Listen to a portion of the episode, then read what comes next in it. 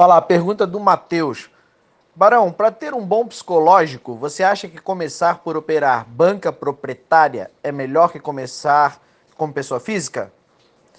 Pessoal, responde pergunta só no grupo, porque a resposta ajuda a todos. Pense coletivo é gratuito.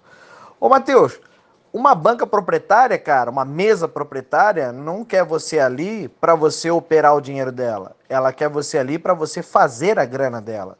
Se você não sabe fazer o seu dinheiro multiplicar, dificilmente você vai conseguir multiplicar o dinheiro de uma mesa proprietária. Tem muita gente que se esconde atrás daquele negócio: ah, mas se eu opero o dinheiro do cara, não é meu, eu me sinto confortável porque eu posso perder, o prejuízo não é meu. Isso é um engano.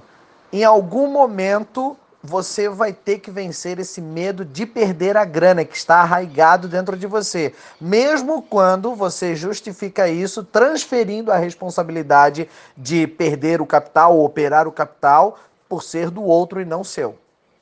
Se você não aprendeu a operar o seu dinheiro, dificilmente você vai operar de uma mesa proprietária. Se você se sente mais confortável operando a mesa proprietária, você está se enganando. Sabe por quê?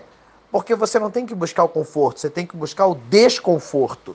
Quem busca fugir das responsabilidades e justificar porque quer equilíbrio emocional está jogando poeira para debaixo do tapete.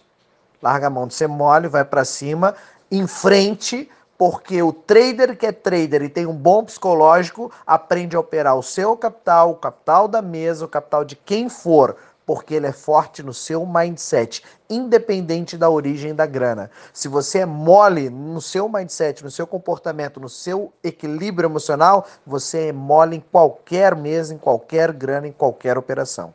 Beleza? Essas outras dicas, meu podcast está no Spotify e no aplicativo Podbean.